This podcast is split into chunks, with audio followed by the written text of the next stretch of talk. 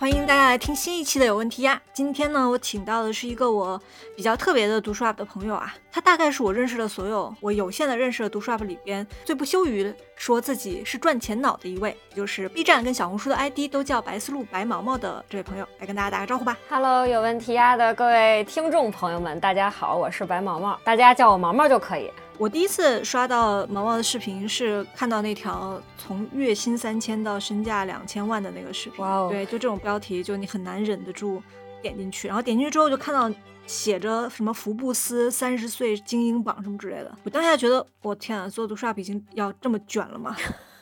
所以那个是个真实的 title 是吧？不是花钱就能买到的那种是吧？对，但是呢，咱们就是私底下说啊，传说有人是可以花钱买的。这样啊，它这个榜单啊，全称叫三十位三十岁以下精英榜，但是呢，实际上你可以理解为是六百个人。哈，不是只有三十个人吗？对，但是它是二十个行业，每个行业选三十个，首先就已经六百人了，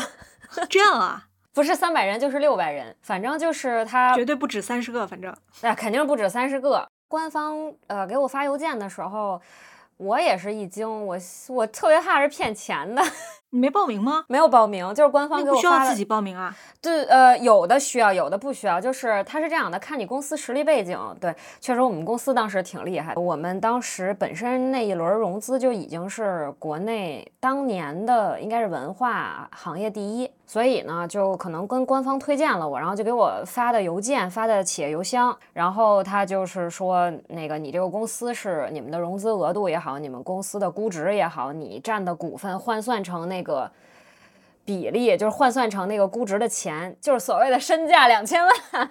哦也是符合这个榜单的。对，然后呢，他就让我上了。所以真的是有改变你的人生路线很多吗？你要说改变人生路线，其实没啥，呃，因为你行业内还是看能力嘛。但是要是说改变心态是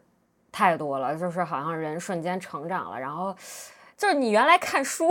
或者看访谈，看所有人的那些采访，你不会有太多切身的感受，你知道吗？就是得奖，然后那个公众号，福布斯的公众号发出来那一天就已经不一样了，就是一起床手机就炸了，你八百辈子不联系的同学朋友，你都不知道为什么他要祝贺你，要不然就是隔一个多月过来让你给他找工作。就是你已经跟他毕业之后就没有联系过了，你知道吗？就是说问你认认不认识哪个金融大佬，然后说想去他们公司。因为我之前有看你视频嘛，就讲那段经历的时候，嗯，就像一个网络爽文一样的剧本。因为你并不是起点非常高，并不是名校毕业，然后就进了比如说嗯世界五百强公司，然后凭着一己之力，不啦不啦不啦那样子。就是其实你也是普通学校毕业，然后对对对毕了业之后去做的像编辑这种工作，又是众所周知的离钱最远的工作之一。其实这个事儿，我现在反思，我觉得就是当时看起来是爽文儿，但是怎么说呢？可能中间遭受过的那些事儿，只有自己心里清楚。我没有觉得我我不配，那算了，咱就从头说吧。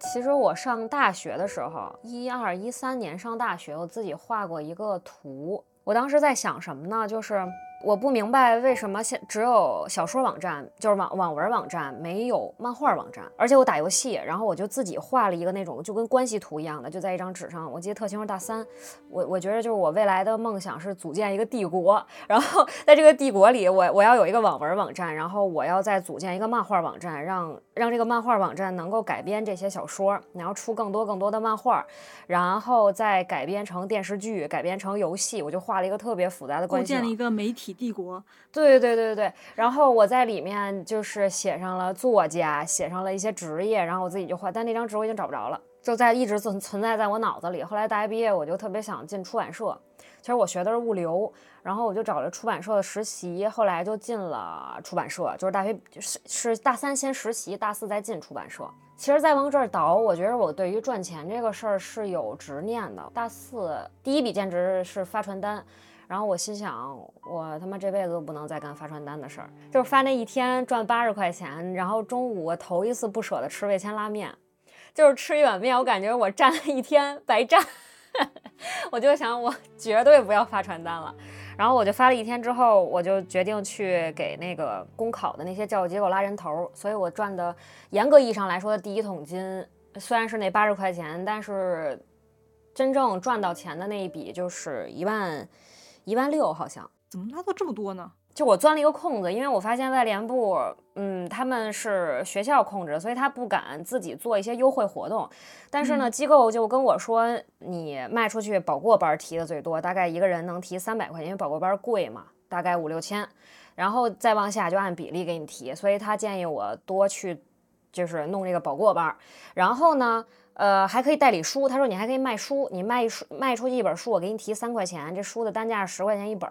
一套六本书。从那个时候就开始卖书了，原来。哎，真的真的，我现在想想挺有意思。但是我没卖，我就发现外联部呢就傻卖，我就开始发小广告，就串宿舍，每个宿舍都去串。然后我跟他们说，你在我这儿办保过班，我送你一套六十块钱的书。哦，就是。六本书，一本书提三块钱。首先就是三六一十八，这十八块钱我是能赚回来的，也就是说只需要赔四十二块钱。但是呢，我能赚回来三百块钱佣金。所以我是这个账，你刚才说完，我到现在才算过来。对，就是我看似让出去四十二，但实际上我能赚二百多，对吧？然后所有想报保过班的人就不可能再去报外联部的了。我俩的班是一模一样的，都是这一个同一个机构同一个班。你跟我这报有一套书，对啊，所以那一年就是外联部没挣着钱，然后所有人都来我这儿报道，就积少成多。然后那个时候是笔试，你想想，公务员还有面试。笔试加面试加一块儿，一共赚了小三万，也是一笔巨款了。对于大也是一笔，真是一笔巨款了。然后，但是这个巨款我就全打给我妈了，因为我我觉得她大学就是给我供学费什么也不容易嘛。然后我妈都傻了，我妈以为我上哪儿诈骗去了，就是就问我怎么突然间打过来这么多钱。我说我兼职啊，我妈说不可能。天哪！对我现在回想起来，可能就是那个时候对赚钱有一种执念或者有兴趣，因为这些东西是本能算出来的，你知道吗？我我没有什么技巧，就是它就在脑子里。这个怎么怎么说呢？我对于我这样的一个就是天生不会赚钱的人，就只能羡慕而已了。我们稍微往后一些，所以踏上了编辑这种注定赚不了钱的行业之后，怎么样从这个行业依然可以开发动用自己的赚钱脑了？对，就是我说的那个图。我大学不是在那儿瞎幻想嘛，我写，然后但是它一直在我心里。后来我就进出版社了。进进出版社，我就发现有一个问题，就是这个编辑啊，我没有学过编辑，所以我得跟别人跟着别的编辑学。然后我就发现每家出版社都不一样。我们那个社编辑又当策划又当执行，编辑很少，编辑他们在编辑室嘛，很少往那个市场那边跑。我就没有，我就往那边天天跑。我觉得他们其实那个其实怎么说呢？一个出版社或者一个出版公司，你真待过的话，你会发现市场。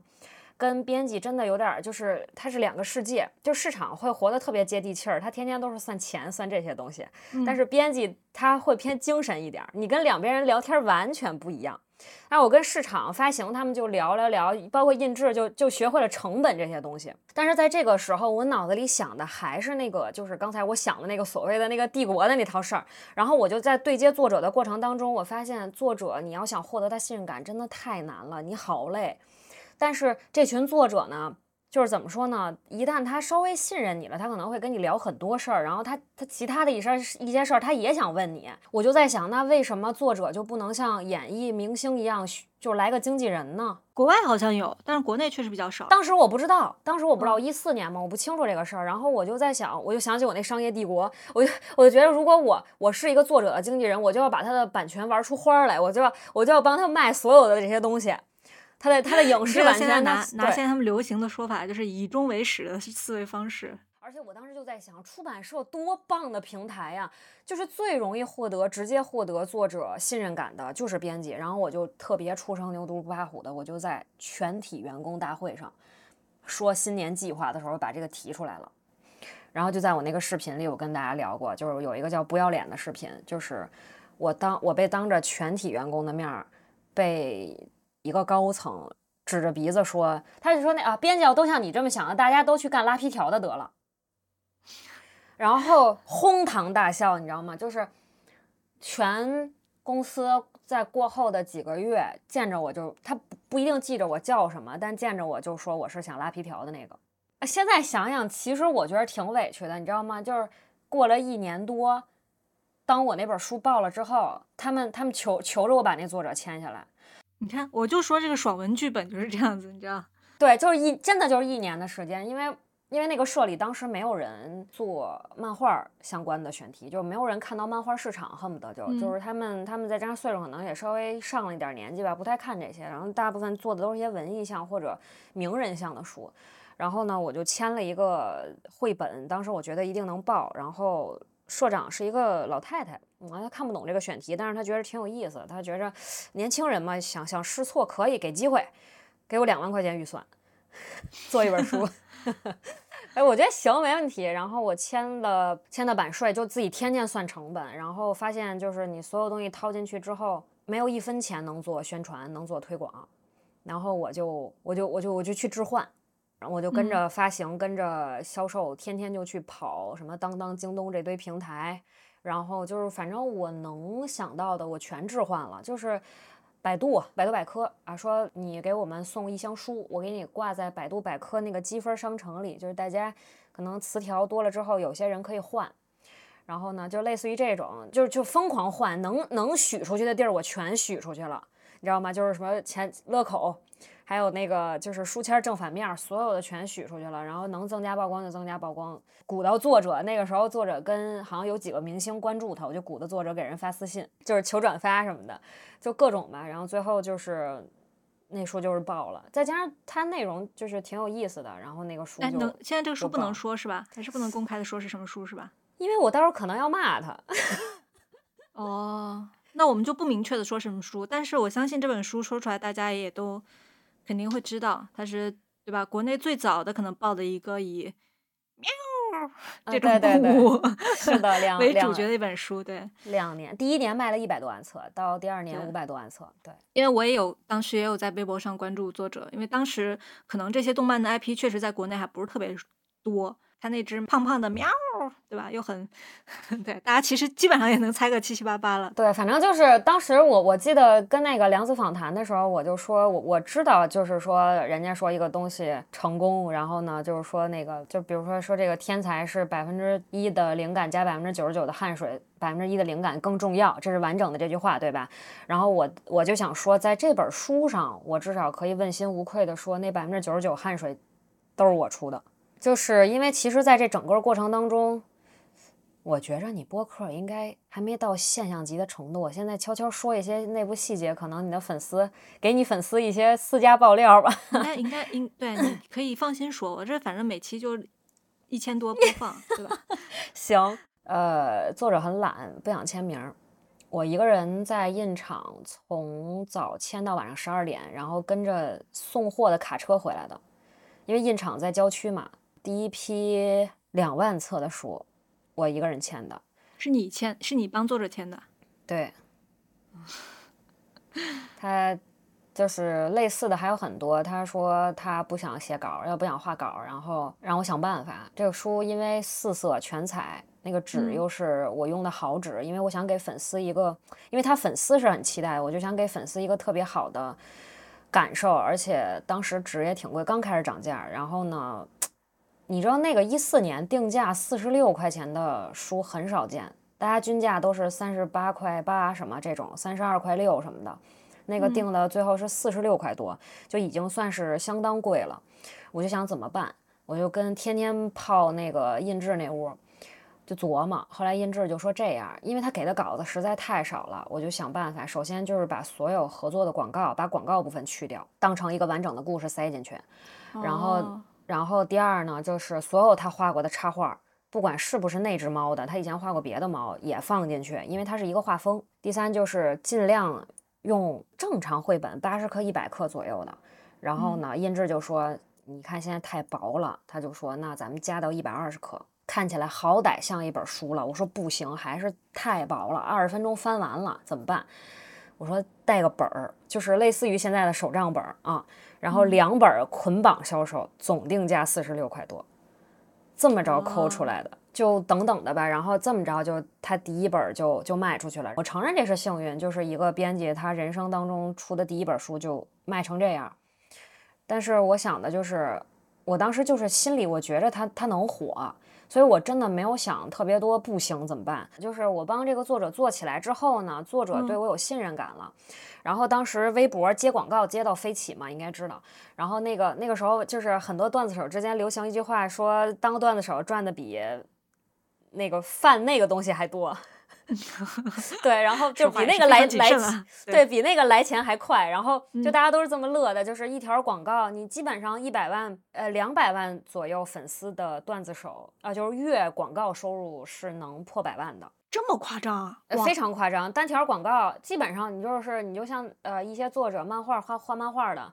粉丝三五十万，出一张单张广告图三万五万，经常的事儿。在微博很很很旺的年代，还那是太恐怖了那个时候。然后呢，当时呢，就是借着这个，我就跟作作者当时是有一天跟我吐槽，他说这个稿特别烦，说本来猪场的游戏约一个漫画，嗯，大概几格说好了，然后呢，一共八千块钱，嗯，然后呢，他画着画着觉得就是很烦，然后马上又有另外一个游戏又找他了，所以他就是他就不想接了，他觉着没劲。其实当时我是知道市场价大概在三万左右，他八千明显接低了，三万也不是五万。然后我说这么着，你不是第二个广告，你现在画的这第一个广告对吧？你已经答应人家了，那第二个广告你本来也不想接，所以如果你能交给我谈的话，谈成了，我给你谈一个比这高的你就干；你要谈一个比他低的，反正你也可以失去他，对吧？他说他说行，他说你觉得应该谈多少？我说三万吧。然后他说不可能，他他他当时都惊了。然后呢，我说先试试吧。然后我就加上了，加上之后呢，就一顿忽悠，反正就是最后五万成交的。成交之后，成交之后什么天赋异禀的人？我记印象里是他有点急。我说加急就得翻，加急就得翻倍啊。然后，但其实作为作为作者来说啊，他不是加急的活儿。嗯，就是你要挑对方语言当中商务谈判嘛，就是那几下，你就看对方语言漏洞嘛。所以我说加急翻倍，但是给你便宜一万，因为咱俩很有很有缘，我觉得很有缘。然后就是给可以翻倍，三万翻倍是六万，是什么社会人的说法？有缘就出来了。就是你想三万翻倍是六万，然后我给你便宜一万，他就会觉得五万很值。然后呢，当时就下单了。原来是这样讲价的，学习了学习了。谈成之后呢，那个作者就就惊了，跟我说他手里的稿他不想画了。我说你别，你先画了。然后呢？我跟他谈的是二八分，我跟他谈的是二八分，所以就是从那儿开始，我就帮他兼职做经纪人，做了三个月左右，嗯，谈了几个大的单，包括当时屈臣氏，就是全国门店的那种合作。当时屈臣氏跟我说，就是给这个 IP 授权的钱要要跟小黄人一个价格了，嗯，我说那没办法，现在这个在国内就是这么火，你看都出书了，什么乱七八糟，就就掰呗。然后就是你相当于是人是从。三五个月之内一下就飞升了，你知道吧？我的人生太平淡了，没经历过你这么大的起伏，对，所以我挺好奇的，就是你那三五个月，然后忽然觉得老娘的人生开挂了，那个时候你会人人是怎么觉得？你会觉得以后都这样，还是会觉得很不安呢？其实我没觉得开挂，我实话讲，我没觉得开挂，因为我见过钱，就我觉得这个要感谢我妈，因为。她是一个女强人，她还挺厉害的，至少给了我一个比较优渥。咱不至于到富二代啊，但是给了我一个比较优渥的童年。就是所以说，从小到大，其实我我是见过钱的，可能我没有拥有过这么多钱。然后再加上我不是跟你说，你像大学的时候一下赚两万，那所以我觉得钱，我真不是凡尔赛，就是我觉着，就当时一个月赚几万的时候，我没觉着我开挂了。你其实并没有觉得这个东西运气占多么大的比例，你是觉得因为你努力了，所以这个就是应得的，是不是这样？对对对，就是不会觉得不安，只是觉得说，那我努力了，我就会得到。人只要努力，就会得到回报。对对对对，就那个时候是这么想的，那个时候是觉得天道酬勤，恨不得就是我觉得我我挺起早贪黑的，然后我怎么着的，就是我觉得我思考就是比别人多，因为我我刚进出版社，说难听点，两个月我就发现其他编辑完全。从来不想赚钱的事儿，他们不想的。是啊，大多数编辑到现在，编辑也不会再怎么想赚钱的 事儿。所以我觉得过去是为了 做书的，不是为了 就对吧？去发展一个商业帝国出来的。但是我就在想这个问题，其实我没有想着，真的我没有想着发展商业帝国这个事儿，因为它在我脑子里。但是我我我会算年终奖怎么得，我会算凭什么给我这个任务量，你懂吗？你讲，这就是人跟人之间的差异。这个人跟人是不一样的，获得成就感跟满足感的方式不一样。但是我觉得你这个逻辑是非常自洽的。就最可怕的是，有的人你又想要这个东西，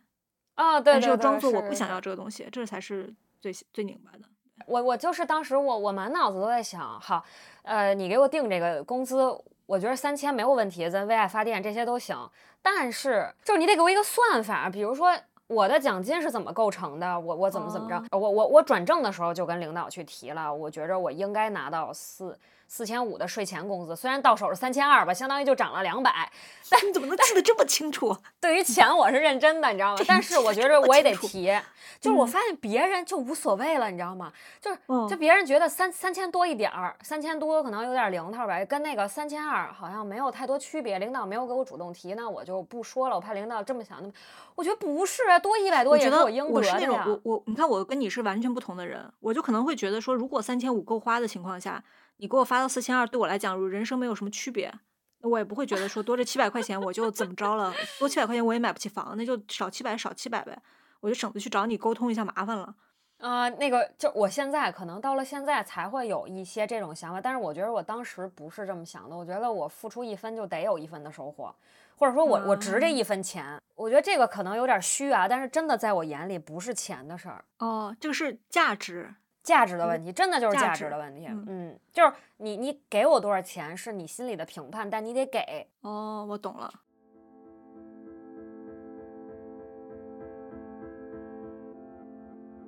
就是当时，呃，我我开始帮他赚钱，大概半年，可能谈了小三百万块钱出来，然后。我就在想，那我是不是可以不干编辑了？我可以去做经纪人了，因为我当时觉得我我们之间是很有信任感的。因为他在这之前他没有火，他在这之前其实试过很画很多很多东西，特别特别多。他穷到饿出过胃病的时候，就是他在我眼里当时真的是闪闪发光的那种画家，就就给我感觉是那种为了命梦想拼搏，就是我感觉我日漫里看到那种人在现实中我遇到了。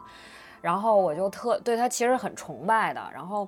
我就说那那要不然咱们单做出来做个工作室得了，我去融资，我去，我在这个期间就是认识了一个当时段子手的经纪公司，微博最大的，还认识了阿狸，阿狸当时是在国内做动这种动画 IP 最算最先进的公司嘛，他们开始接入动画了，我就觉得真的是搁谁谁不创业啊？对，然后在这过程当中，那两家公司的老板也都同意了，说一家愿意给我一百万。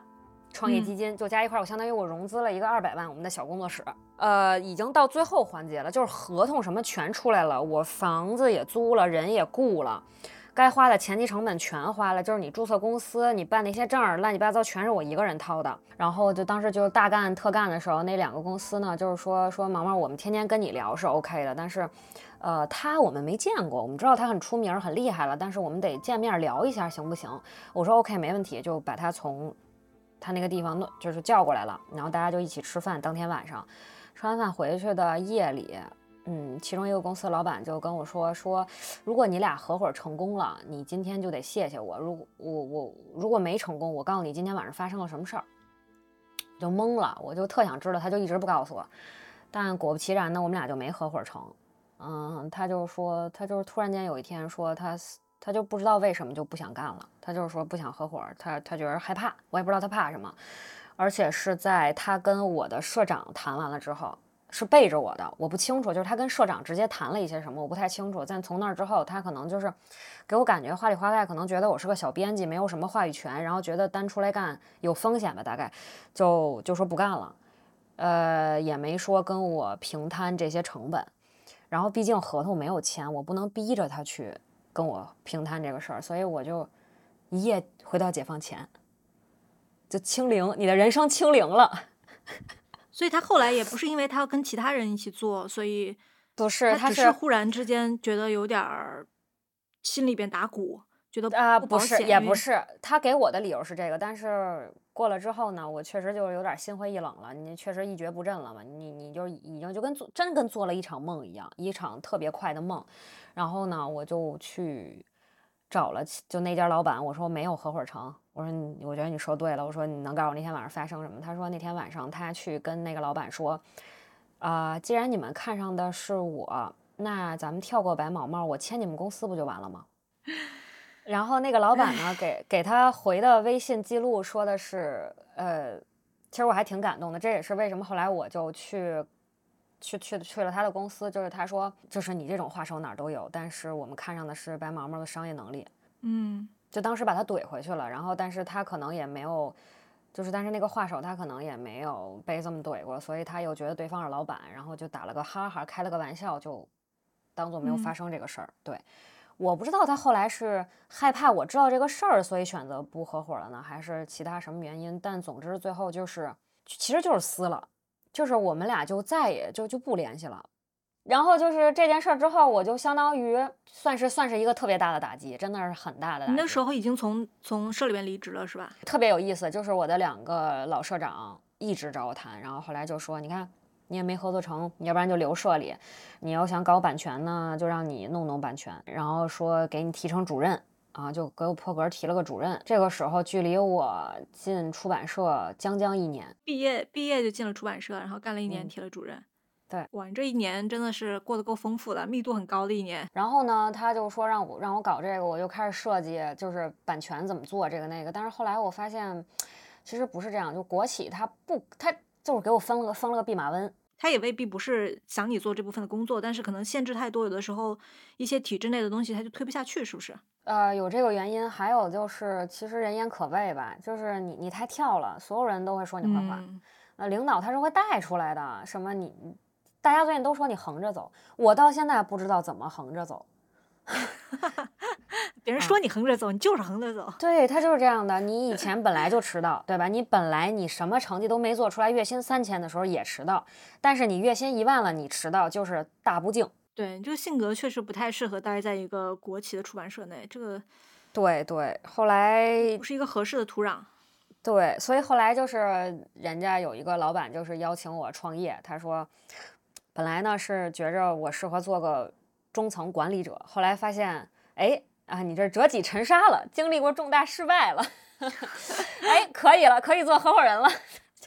这是他最开始对我的评价，对，然后就邀请我一起合伙了。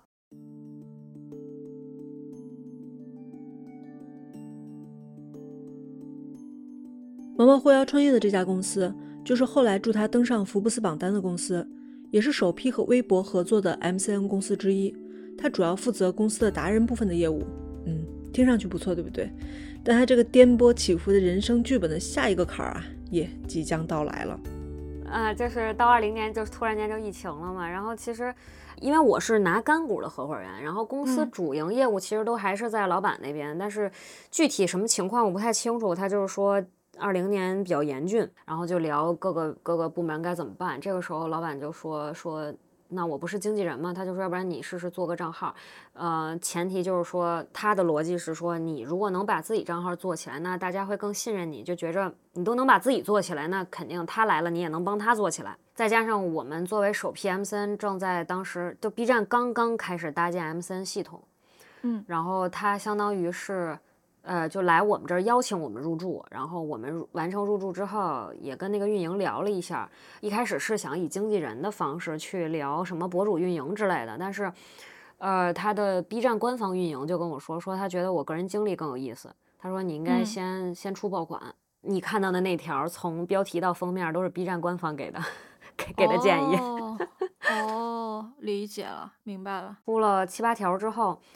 就到七月份了，然后有一天，老板就说，他说他可能想调转一下公司的方向，就完全不干这一摊儿了，因为已经没法再挣钱了。然后他可能还有一些他个人的考量。那我跟另外一个合伙人，我们是干股嘛，就比较就就就就没什么太多话语权，因为我们本来也是技术算技术入股吧，你可以这么理解。花钱进来的，其实说白了。对对对对对，然后大家就和平分手呗。然后在正好在这期间，就是前后脚吧。有一个朋友的公司，嗯，也是一个初创新消费的一个公司，就过来挖我，然后给了一个挺高的钱，就是比我在这家公司赚的多的钱，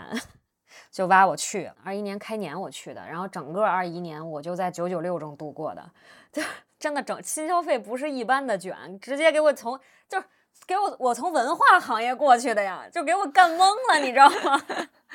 然后又把抖音捡起来了，这听起来应该是你擅长的东西啊。不，我在那之前我直播都不看，我我我没有短视频网感的，我我所有都不懂。但但是但是带货它本质上是一个算账的事儿啊，是算账的，是是是对。但是你你要看数据，然后很多数据你看就是后台数据特别复杂，而且他们会刷单，你知道吧？就某现在抖音头部，你知道吗？我们去问人家那意思是，因为你你要看他过往数据，然后过往数据好，你才好好给他坑位什么乱七八糟那些东西。然后真的是某头部主播，你前两天刚上个热搜的那某主播，他们团队，人家直接就跟你说，GMV 比如一百万，你们嗯如果带到一百万好说，没带到一百万差多少，你们自己商家刷多少。很早以前开始强势直播间就都是这样子了。所以就是那个时候，我们天天就就就是九九六，就压力特别特别大。而且我主要是我的脑子是，我现在想想，其实可能还是偏文化脑。你在文化行业待久了，多多少少还是更注重精神食粮吧，可能就是 你你这你这你这个人，我这要说你两句了。你这个人就是拧巴。你说你在人家文化行业，对吧？在在编辑部待的好好的，觉得你们这些人怎么能只注注重精神世界？你们得算账啊！然后跑去电商之后，人觉得，哎呀，你们这些人怎么能只算账呢？你们要有点精神世界啊！确实是，就我我觉得我我我就是很很像你说拧巴，就是在文化行业特别务实，但是到了务实的这种行业吧，又稍微带了追求点些读书精神人的臭毛病。对，就是，所以就就是我这人真的不适合这些，就可能就适合自己干，所以我在那儿就天天可难受了，你知道吗？所以你后来就是没有自己继续在那间新消费公司做了，就才进入了全职做博主的阶段吗？差不多就是裸辞的，是因为实在受不了了，我胖了十多斤，然后还得了痔疮，然后然后就是所以，那我的问题就来了，就像你一个这么懂得赚钱的人，一个赚钱脑的人，为什么会选择读书博主这么不靠谱的一个？是机缘巧合，因为我本来是想把那个号儿捡回来，因为当时也是签了，最后签在朋友公司了，然后他就会给我配一个编导，设计设计选题，做着做着就是我又不习惯别人管我，最后我们就设计出来一个就是，呃，我提出一个选题，他们觉得怎么样，然后他们都觉得 OK，咱们就干，他们要是说否了，觉得这选题可能没什么人看，那就算。那在这过程当中，就是有一天我就是收拾书，买了好多书都没拆，那时候买书都甚至都不看评分儿，就是加完购物车，就是那时候购物就已九九六的时候购物就已经变成发泄了，你知道吧？嗯，收拾出来两摞，发现豆瓣儿评分也很烂，翻了翻也很烂，还有以前翻过也很烂的书，收拾出来两摞，我就心想，要不然我骂骂他们。对我跟大家聊聊吧，就是就吐槽，因为我我钱都花了，你知道吗？我就觉得我不骂他们，我亏得很，我难受，我就我就开个相机，自个儿开始跟那儿跟那儿录，然后就越录我自己也特别嗨，然后也特特特开心，就是觉得他们真的傻逼这些书，我就录了一个多小时。然后剪出来编那个编导他们也觉得有意思，就本来这个是没有提前说的，他们就说觉得特有意思，然后就说但是怕一期时间太长，就拆成了两期，然后上期跟下期，结果没想到下期比就上期已经算是这么多期里头爆了，就十十十多万播放，结果下一期二十多万播放，哦，好厉害！对，就挺有意思的。然后我就，哎，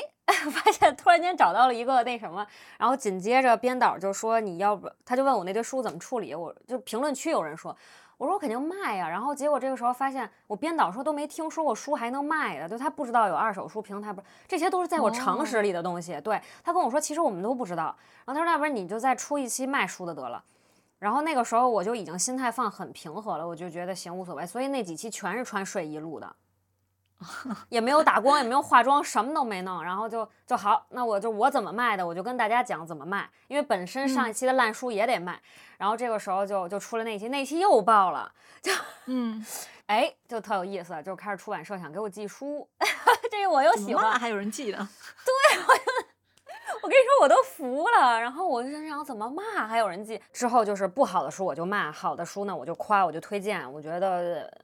就味儿事儿的那种，就就那我也直接说了，然后前前提就是出版社你找我这个时候，你必须跟我签一个邮箱，哎，咱们这个非常具有法律的那个法律的哦，那个，你这个还挺有意思的。我那天看到的时候，我还想说，哇，这也太规范了吧！对我特别怕他们给我寄律师函，然后我就说你们给我给我写这么一个啊，我骂了嗯你们别告我，然后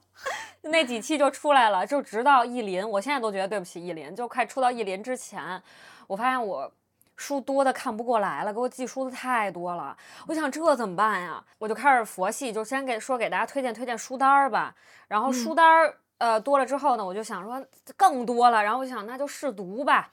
然后试哎试试读那期，我记得我给你发的私信，当时因为我看到了你的试读，我觉得你那形式特有意思，但是我当时就想问你要个授权，我不知道你还记不记得。然后你你不是跟我说，你说嗨，咱俩私信，你第一天还没回我，然后我就估计我私信被顶了，我又追了一条，你回我了。我当时是想跟你申请，就是照着你那拍一期行不行？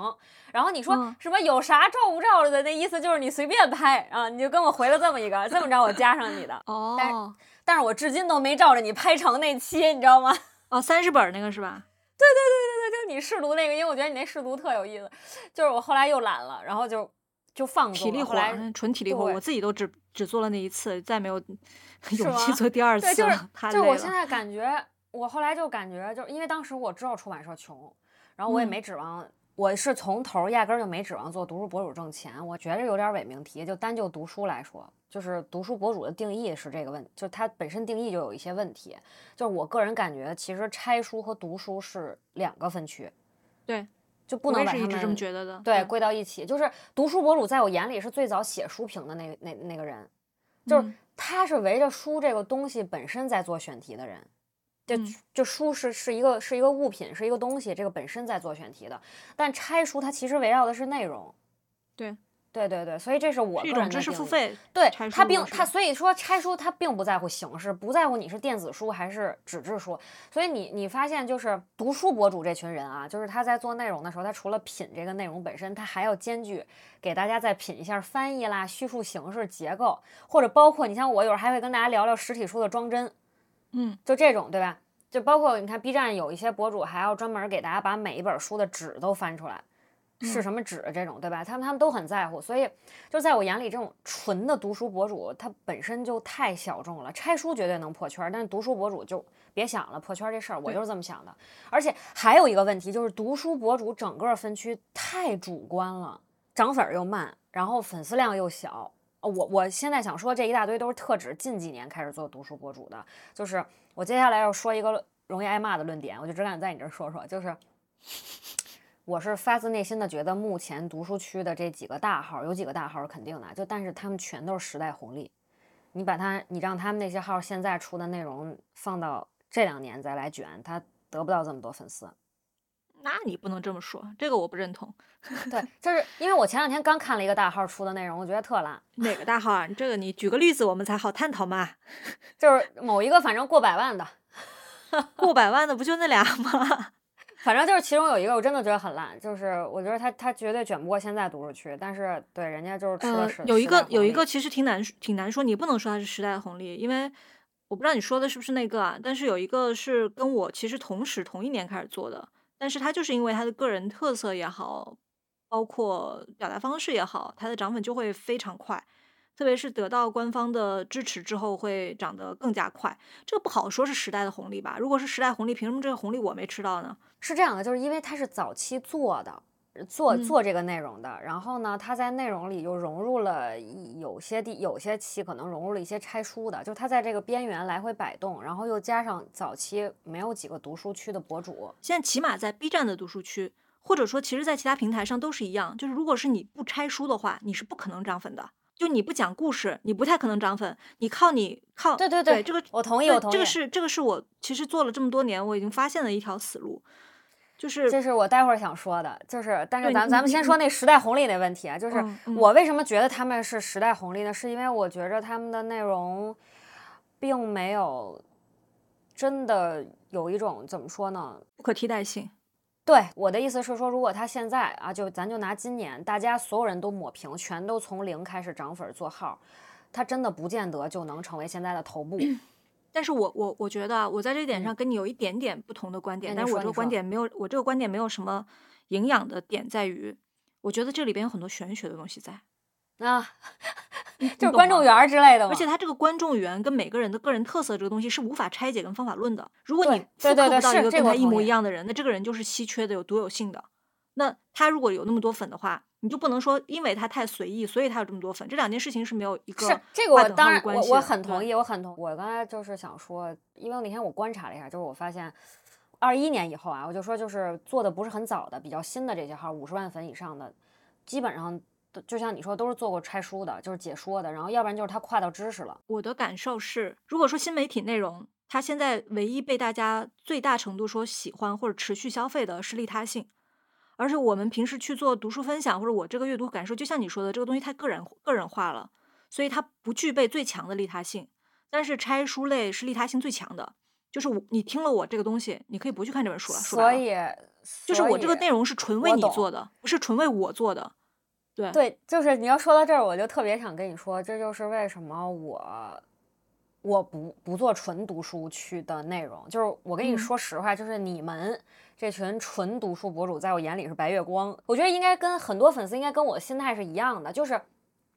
正因为这群博主他吸粉难，然后粉丝量小。我发现到他的时候，我会觉得他是我的一个宝藏，因为我我我从这种主观内容喜欢上的人，他这个人我就都挺喜欢的。那他分享出来一些东西，我就很容易接受。我觉得有一个迷思是来自于，就是你刚才说读书博主非常在乎粉丝。首先，我觉得其他博主肯定也在乎粉丝啊。嗯，对我觉得读书博主可能会觉得，嗯，自己很多内容，呃，不是为了钱做的，而是掏只有粉丝能。懂，就可能只有粉丝才丝能懂。然后，所以你每一个关注我的人，都是真正真正真真正正想要关注、看我内容或者听我分享的人。但嗯是事实上，我做了几年博主之后，我发现根本不是这样一回事儿。那你说，你有很多快说。有很多关注就是随意点的，他可能还划到了看你是个读书博主，他可能以为你是个拆书博主，也不一定，然后就先点了关注再说吧，他不一定会看你的内容。比如说你有一万粉丝，嗯，有一千播放，你就觉得说啊，那其他关注我的九千个人都在干嘛？为什么他们关注了我不看我的视频，对吧？那你说我现在有三十三十万粉丝，然后经常看我上礼拜发的视频才一万多播放，那你就没办法理解说那其他二十八万个人都在干嘛？为什么不看我的内容？可能我现在对这个预期降得非常低，我觉得大多数人可能就是。我觉得你是个泛知识类的内容，然后我先点了一个关注，或者说你今天这本书我可能感兴趣，我先放进我的收藏夹去吃灰吧，大概是这样子的一种情节。因为我经常遇到那种弹幕说啊，关注了两年，今天第一次打开声音才发现 UP 是个女生，哎真的你这么一说，你这么一说，我遇到过一种私信，特别有意嗯思。给我发私信的时候才关注我，因为我有自动回复，我能看到。哦他给我发第一个问，我是这样的，粉丝私信我，只要发现是粉丝，我都回，而且我会回的非常认真，我不管你嗯后面理不理我。但是我在这过程当中，我发现，哎，你过阵子再问我问题的时候，取关过，因为你再关注，不是还会弹新的嗯对自动回复？对对，是的，那我就不理了。然后有一个哥们儿特别逗，到现在问了我得有五六个五六次问题了，每一次问我之前关注我一下，因为我回答过他第一个问题，我后面就都不回了，但是他锲而不舍的。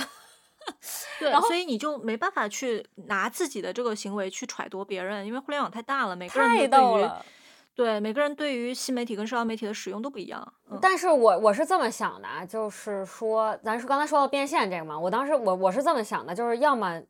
读书博主啊要想赚钱，这是我能想到的。第一，要么就是先涨粉儿啊，过后就是有粉丝，其实商单都好说。那这个涨粉怎么办？我觉得就是跨区，要么跨知识，跨呃拆书。那没有办法，先涨粉再说。因为你会发现，就是因为我关注很多历史区长视频嘛，就是我觉得换两年前，大家也不会想到历史区、金融区能接沐浴露、香氛接到飞起，反复复投，这都很很很很夸张的数据。那都是抢着复投的，就是这这真的就是粉丝量起来之后，一一切皆有可能。想做大博主，然后想涨粉，想往上，要极端。我很遗憾的觉得必须同意你这一点。是的，就是、其实早十年之前未必这样子啊，就是像你说的的所谓的红利期，真的未必这样子。但是现在嗯因为全民都在做博主，所有人都在，人人都是自媒体的这种情况下的话，你要出来就只有垂直跟极端。就如果说我正好顺着你的话说一下，就如果说大家想说做博主，然后想说做博主变成一个职业的话，我我觉得咱们俩应该都是一样，就是认命了，就可能只能做到嗯这样了。对，但是如果就是如果说大家想想做成一个职业的话，你现在别无选择的，只有一条路，就是你不要做这自己。没错，没错。因为如果你之前就是一个普通人，你现在作为一个普通人，你想做一个成功的自媒体博主，这个东西是不成立的。对，不可能。如果你之前不是一个普通人，那么你这种人就是老天爷赏饭吃，天赋异禀，这个没没啥说的，你只要把自己的是三头六臂展示出来就可以了。对对，但如果你之前是个普通人，你现在想我靠展示我作为普通人的自己来获得大家的喜欢，来变成一个可以靠这个吃饭的网红，是不可能的。不可能，真的是不可能。就是说我觉得是这样，如果如果你没有制造极端的能力，要么你去接受自己做一个平庸的博主不是不行，我觉得说实话，我觉着粉丝量破万就已经是不错了。我说的大前提是，如果是你想靠这个东西能够养活自己啊，因为哦，那是、那是有点难。这个是 这个是经验教训，就是你不太可能，你你现在除非刚才毛毛开始的时候也在说嘛，说几年前的网络环境是个什么样，几年前的博主接广告是个什么样，但是在现在此刻这个时间节点，就是你不做到投百分之二十。或者说是真的比较靠前，你是没有办法靠这个东西来养活自己的。就不要大家不要相信网上那些想要卖课、想要割你韭菜那些人说的话。对，对对对。你你你可能日常，比如说你赚个零花钱，举个例子吧，可能你接点小红书那种小任务，赚个一千块钱、两千块钱可能可以。但是很显然，一千块钱、两千块钱你不能够拿它过日子嘛。对对对。更何况，就如果你想做一个粉丝量很大的读书博主，你必须拆书。没有其他选择，是没错，我同意。而且你还得看赛道，你知道，我认识一个刚破百万的，他已经卡在当时他卡在二十多万粉丝，全职博主卡在二十万粉丝，卡了一年多。悬疑小说赛道，呃，柴叔，他签约 B 站了，但是这个工作量对于他来说很大，他是要自己画的。汉森白吗？对对对。然后他有一天更新了《明朝那些事儿》，对我看到了，我也是，我是从他几万粉就开始关注，嗯，然后我是我也是。我不知我不知道你的感受啊，就是因为我是从几万粉的很早，他因为他早期都在讲一些日本的小众的一些对对对对，没错没错，干嘛？然后就是卡在像你说的是，呃，还不都卡在我都要看的时候，他是卡在十几万的时候就卡了很很很长一段时间。嗯嗯嗯。就当他开始暴涨粉的时候，的确就是开始讲明朝那些事儿还是什么之类的时候，对，开始夸夸夸涨粉的时候，就你你一刹那，其实呃，作为关注他很久的人，我也知道他是全职在做，还挺为他开心的。但是，一方面又是觉得说，哎呀，你知道我这个人拧巴的在于，如果这个世界只有一种解法的话，我就觉得太无聊了，我就不想做了。就今天，如果是我有一天我的账号开始做拆书，开始说今天这本书我从头到尾给大家讲一下发生了什么事，那一定是我的最后一条视频。你知道吗？我懂了，你是那种，哎，我就跟你相反，我是必须得有冲动，就是我觉得做这件事儿，呃，好玩儿，或者说。我特别有兴趣，比如说我要是拆书，我一定不会拆大众的。我就完全可以理解。我我如果是像你一样找到了这样一本书的话，那我刚才那个 flag 可能有点立立的有点早。就如果我也找到这样一本书，非常有激情的去最快到 flag。如果也找到这样一本书，我自己很有激情去做。就是你你做这件事情的原因，一定是因为我是个比较自私的人，在做内容方面，就包括我做播客也是一样，我就一定是我要在这件事情中间得到什么自己的满足感。如果我这个事儿呢是完全为你做的，因为你想看这个内容，因为你偷懒不想看书，嗯嗯嗯嗯嗯，百分之一百的利他来做这件事情的话，这不可能，那不可能，我我我就自洽不了，你自洽不了我就做不了。但是问题是在于，这点咱俩很其实大家需要的内容是百分之一百利他的，哎。对，所以我跟你说，说回来就是为什么我涨不了粉儿，我现在接受了，因因为你看什么东西，这个变成了两个自暴自弃的 对话是怎么回事？我我带货也是一样的，其实我没有迈出多大门槛儿，我我不像别人可能会调整很久，我操想想半天，我我能不能带？我没有没有，就因为我觉得带货这事儿特有意思，我就是特想卖，然后我就特想组一个自己的套装，然后我就想看多少人会为我买单，多少人因为对我的信任感愿意愿意支付这个东西，愿意一直坚持，你知道。我根本就没有在乎涨掉粉儿，结果当我发现 OK 涨粉儿之后，我觉得哎真有意思。我觉得我这条路不成熟啊，我这个也是带货也是瞎带。但是如果真的想带货，我对读书博主的建议真的就一条，就是你先摆正心态，书在成为书这这成为纸质书的一瞬间，它就已经是一个商品了，它是印着定价出来的。但是我觉得。大部分读书博主没有这个意识，有些博主跟我在聊的时候，嗯，说直播直直播了好半天在聊这个书，然后没有人下单，然后就说他说因为发现我我带货卖的特别好，其实我很少真的卖货的时候跟大家聊内容，我只会推销，我会说它的好，我会发自内心的跟大家说我觉得哪儿好，然后我觉得你为什么需要它，它能帮助你什么，但是我不会给大家把这个内容讲的特别完整。我我我如果真的遇到这种书，我会有这个冲动，但是我真的觉得就是，就像读书博主很主观一样，其实每一个人买回去这个书，他的想法也跟你就不一样，所以你还不如跟他说清楚，你认为从这儿能得到什么。但是很多博主不会去想它的商品性，不会去不会去在介绍之后跟大家聊价格。说我我帮你们把价格 下来了，或者我来帮大家要了独家优惠，他不会，他压根儿也不会去找人家要独家优惠，他就觉得我把书挂上了就完事儿了。B 站哎，我觉得是所有平台里可能是最精的一一群人了，就是我见到过很多他们这种甚至教大家去比价、教大家去薅羊毛的视频，对吗？你是知道大家都不傻，你自己去买书也会全平台比价，那你怎么就知道别人不会呢？我觉得卖货的前提是一定不要把大家当傻子，你把你自己带入进去。当然，我我带入的标准稍微有点高啊，就是我得带入我自己，因为我要全平台比价，我要比赠品、比优惠券，然后可能哇。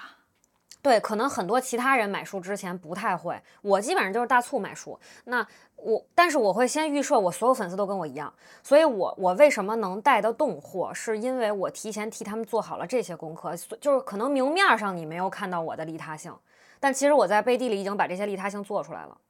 他就是可以去比，他全平台的比。我要么给他出版社，我提前会要好出版社限价函，必须给我限价函盖章的。哦，就是出现问题不要找我，出现问题了是你出版社，要么说这个人是盗版商，要么就是他没有听你的限价函，对吗？是是他自己出现了控价问题，但不是我的问题，我能做到全都给大家做到。你会发现很多人可能真的就因为那几句话就被你打动了，他就会觉得你对他很认真，然后你在替他着想，然后他们就就真的会下单，然后他没有那么多钱的人。他可能也会为某一个单品的赠品打动，他发现那我同样都是花钱，为什么不在你这儿花呢？我我之前有过，比如说比别的地儿呃贵个两三块钱，那我就会跟大家说，这三块钱相当于啊，你比如说领了一个多少钱的优惠券了，然后你还又加了几个书签了，那你是再实在不成，你心里不平衡，你就当这三块钱为我打赏了。我给你讲这视频值不值？就是你只要让他心态上觉得是平衡的，觉得是值的。你这一笔就能成交，包括平时给我留言多的是大学生，那你就想自己大学的时候没有那么多钱，那我就会在想，我我开了一个大套餐，比如一千二百三，客单价是很高，那我肯定也得想想他们的小套餐怎么办，我就会去凑小套餐，比如什么历史套餐、文学套餐，你你怎么怎么弄？我我就是在带货这个合作的时候，我会设计很多针对不同人、不同需求的套餐和不同人想要的赠品，然后我会挨个挑。对，我会去想这些，我就想每个人看到这个东西他是什么感受。你这样说的话，我真是觉得我太不适合卖东西了。但是买东西的时候就价格非常不敏感。但是你知道这个东西就是就是就是我的天生的。做产品或者做什么东西也好，包括做周边是吧？我我的心思心思就花在说我把这东西做好，做到它物有所值。但是到卖的这这这环节需要做的事情，其实我就无感了。我就觉得我把这东西做好的这一步，我能做的就都已经做了。后面能不能买到，或者你愿不愿意买，就是随缘的事儿了。我懂了，就是你你是属于那种挺看重频道的，就是这个人能不能跟你对上。你是觉得我站在这儿，我有一个频道，然后大家都也不是你这样，你这个说法太你这个说法太傲慢了。我也不是这样子想，并不是说我就是你要跟我同频，你才怎么怎么着，也不是这个意思。我想说的就是我我我想不到那些，想不到你想到那些心思，因为我自己本身购物跟花钱跟买东西的时候，我就没有这些心思。就是我每年双十一或者双十二，你知道现在他们都会说我凑个两百，然后凑完了之后我再退啊什么之类的。我第一次听到的时候我就惊了，我想说哦，还可以这样操作啊！我就觉得我的我我是比较直接的在这方面，我就觉得这个东西如果我需要的话我就买，我不需要的话我就不买。如果需要的话正好有活动，那我就很开心的买。然后凑到了话，但一定都是我需要的东西，所以我做事情的时候也是这样子，就是我觉得这个事这个东西我做好了，那。我能做的就都已经做了。怎么说呢？我至今都希望成为你这种人，你懂吗？就是你在我眼里是一个极简的人，就是在这方面，就是你可以不用考虑那么多。其实我我想说，我刚刚说这一大堆是本能的，但是你本能多了，他会累。我关注了好多极简博主，因为我我我我我怎么说呢？我从内心深处我是向往的，就是向往你这样的状态，是因为我觉着可能是因为你说那个傲慢那个时候，我还在想，可能是因为我脑子里是。这么想的，我觉得确实傲慢了。但是我确实在日常社交当中，就是我现在能做到社交极简，你知道吗？然后我在社交当中就是，呃，有点这个意思。呃，大多数时间都是这个意思，就是你如果跟我同频就 OK，如果你跟我不同频就就拉倒。我有的时候在想啊，就是因为每个人的人生曲线跟要做的事情可能不一定一样。我现在听你讲，你比如说毕业的那几年，一直到现在的每一年，好像每一年都在做新的事情。嗯，其实就是跟你。自己的性格也是分不开的。呃，很多人说这个选择很重要，对吧？我之前的论点也是，选择很重要，确实很重要。选选对了，比你努力可能更重要。但是呢，这个有一个前提是选择足够多。你要是没得选怎么办？对吧？所以我之前大多数人其实没得选。所以我其实一直就坚信，就是机会、幸运也好，所有这些东西。我之前出过一视频，我自己拉过一个公式，反正总我给你。简单来说，总结到最后就是机会也好，选择也好，真的是你去主动获取的。幸运值是可以累加的，幸幸运值真的不是一拍脑门就来的。你足够幸运的前提是你有足够多选择，你有足够多机会，而你有足够多的机会是有足够多的人看到你。当时我我一直以来可能坚信的是这样一条路，就是嗯。我我会主动去获取很多有的没的东西，包括之前很多人说的人脉无用论啊，我我是同意人脉无用论本身的，就是你没有利益交换，人脉是无用，你加上人是无用。就是咱俩如果没有能坐在这儿聊播客这件事儿，咱俩可能就也是，就或者说之前没有没办法一起聊读书这个事儿，咱俩就是躺在对方微信列表里两个人，但是是因为能合作一个事儿，对吧？那但是整体这个前提是因为我给你发私信了，我一定要认识你。嗯，在那个时候其实没有什么合作的事儿，对，所以我是觉得有时候不要拿自己是个爱人或者觉得社交无用论当挡箭牌，人脉无用论当挡箭牌，这不是挡箭牌，真的不是说你就是你懒得社交就是你懒得社交，但是你如果真的想赚钱，很多事儿你要去努力的，你你得主动，但是还是希望大家不要那么功利的去理解社交这件事情啊。啊，是，我觉得大家得得得分清楚什么阶段吧。现在大多数的朋友，其实可能很多人，我们是很排斥社交的，可能是基于你刚才说的，呃，人脉无用论，是觉得我我去社交了，我也得不到什么东西。但是很多时候，我也是一个，如果一定要用 I 那些来说的话，我也是个非常非常爱的人。就是毛毛也见过我嘛，就是我们的非常非常爱的人。但是我到现在，我仍然是不排斥社交这件事情的原因是，未必出于那么功功利的东西吧。就我是本质上是个对人有好奇心的人，嗯，所以我觉得还挺有意思的。我发现。我发现只有这样的人社交可能才就我发现跟你我一样的朋友也是你这样，就是只有这样的人可能怎么说呢？就是我交往起来不不觉得累，嗯，因为因为其实我自己能感觉到，我有的时候会，嗯，都不是有时候了，我我本身就是一个对人类没有那么感兴趣的人，我觉得我百分之九十都是功利的社交，百分之十是因为跟我同频。没了，我我我身边也有这种就是纯功利社交的这种朋友，但是久了的话，可能人真的是不一样的人，所以我其实比较难理解纯功利社交的这样子的行为。我我我看着我会觉得很累，就是哎，我就说剩下那百分之十同频，就是很幸运，大家有缘就聚到一起了，就是那就 OK 同频。当然这是这是非常可遇而不可求的，对，就只有这百分之十。对，我现在在做的就是 想剩这百分之十，别的都不想要。就有点那种感觉，就是这个功力其实，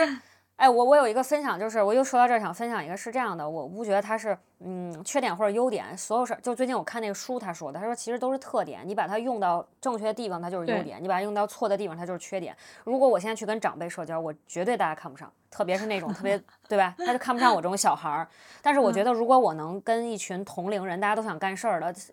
我我就是因为我就会觉着就是简单点儿。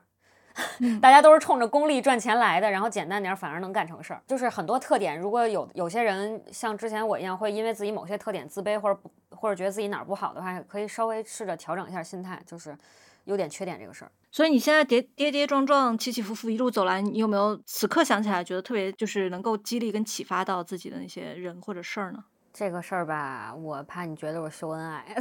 但是我我确实就是。我我有的时候特别想聊聊感情，想跟大家，因为我是我感情时间很长了。然后我建议大家找伴侣，最最好的伴侣是你最好的朋友。嗯，我是觉得你要他要是一个好好伴侣的前提，他应该是先成为你最好的朋友。然后我老公就是这样一个人，他我所有我不相信自己的时候，因为我是我是没什么安全感的人，我特别缺乏安全感，所以我很多时候那种啊自信是自卑带来的。然后我长时间的会急需自我证明。啊，有就是甚至有一阵子就陷入陷入疯魔了，就就原来创业的时候，所以，但是我现在回想起来，就是很多个人生大的节点，然后帮我下最终那个决定，包括裸辞，就这种大事儿，这种恨不得你是，对吧？你这辈子都很大的一个人，是他就是给我下定的决心。他不是说那种，哎，你就辞吧，你他不是这样的，他对我的激励是，他会去肯定我，他会告诉我，你你现在在这个公司，你也能接着活下去。但是你裸辞呢，你也可以做你想做的自己。我也坚信你能赚钱。你知道这个号其实几万粉，我也这么长时间了。然后我有的时候就觉着也没什么，就这么更下去呗。但是他有时候还会，哎，反过来跟我说，你哪个哪个选题其实可以再做一做，我觉着很好。哦，他会看我每一条视频，会留下弹幕。他他不爱看书，你知道吧？但是但是他就是会，他他会给我做数据，你知道吧？结果明星来说，他就是我数据组，他给我三连，然后他就会说，他虽然看不完，他就他都给我点赞，但是有一次他知道完播率这个事儿之后，他会把那个拉到最后，就跟我说要保证你的完播率，然后什么什么，然后他会偶尔觉得我说的哪个地方选题有点摆烂了或者怎么着，他会催我，然后比如说我这深八出版社好久没更了，他会真的会不定期的。站在一个粉丝的角度跟我讨论这个事儿，他说你应该更新，一个是内容，他会给我很多肯定，还有一个就是就是就是裸辞这种大的事儿，就他会给我算，他也会给我算一些，比如说就算你一分钱都不赚，咱们现在的虽然我管钱，我们家我管钱，但是他会跟我说咱家咱俩的存款能怎么样，然后我的工资能怎么样，就是猝不及防秀了把恩爱啊！就可能是有点秀，但是但是我想说的前提，其实那个大前提真的就是我想劝所有人，你找伴侣真的他他得是你最好的朋友，嗯，此刻听的这条播客的很多朋友说，哼，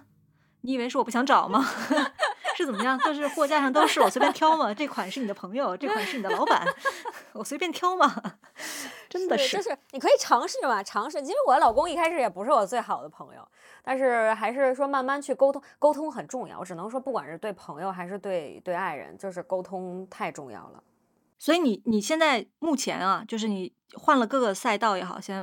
特别不喜欢说赛道这个词，但是换了各个行业 也好，什么都做过了之后，以赚钱脑的你来说，你会觉得什么样的赚钱方式其实是最长期可持续的呢？其实我自己对现在我赚钱的模式还是不是很满意。我一直觉得我在吃时代红利，我这种做中盘吧，中间人，经纪人本本本来也是中盘中中中间人的一种。然后我接的项目，尤其是包括一些。呃，类似于板带呀等等的这些事儿，其实归根结底还是中间人，就是，嗯，对我很反感做幕后做中间人，但是奈何我现在可能技能点沟通也好什么，他刚好点在这儿了，那他他又能给我带来一定金钱，所以我是就是我是攒够了一定钱的，然后他让我有一个底气，就是我可以去尝试一些自己做源头的事儿，所以我很想，我一直就是有写作梦，我很想做写作这个事儿，就是很想去做一些是我自己产出东西的。方式用这些方式去赚钱，但是我我还是得有一段很长时间的尝试。对，希望你接下来锤不锤的都能写成自己的书吧。这什么乱七八糟的祝福啊，真的是，我觉得挺好的，对我来说很实用，真的是。好，那非常谢谢毛毛今天来我的这个小播客。虽然开始的时候想跟你探讨一下读书博主的致富经啊，想了解一下来自福布斯精英榜的先进经验，后来发现无论是多么先进的经验，到了读书博主这个泥潭中间，还是会。该咋地咋地啊！但是还是我觉得是一些非常真诚的人生经验的分享啊，所以希望听到这期播客的朋友呢，也能从中找到一些共鸣跟经验吧。我们真的说的都是非常真诚的掏心窝子的话，该说的不该说的，是的，是的，都说了，都聊了一大堆。行，好吧，那就希望毛毛明年生意好，作品好。好，我希望明年看到乌鸦一期拆书视频。然后就开始开始开始停更。我不期待你出，但我期待你能至少找到一个让你产生拆书冲动的书。哇，这个祝福我觉得很好。好嘞，那谢谢大家，我们下期再见吧。谢谢大家，拜拜拜拜。好想睡死，然后中午起床晒太阳。啦啦啦啦啦，晚上上酒馆喝酒打屁。快乐人生，好想睡死。然后中午起床晒太阳，啦啦啦啦啦，晚上上酒馆喝酒，打屁屎。喂，快乐人生。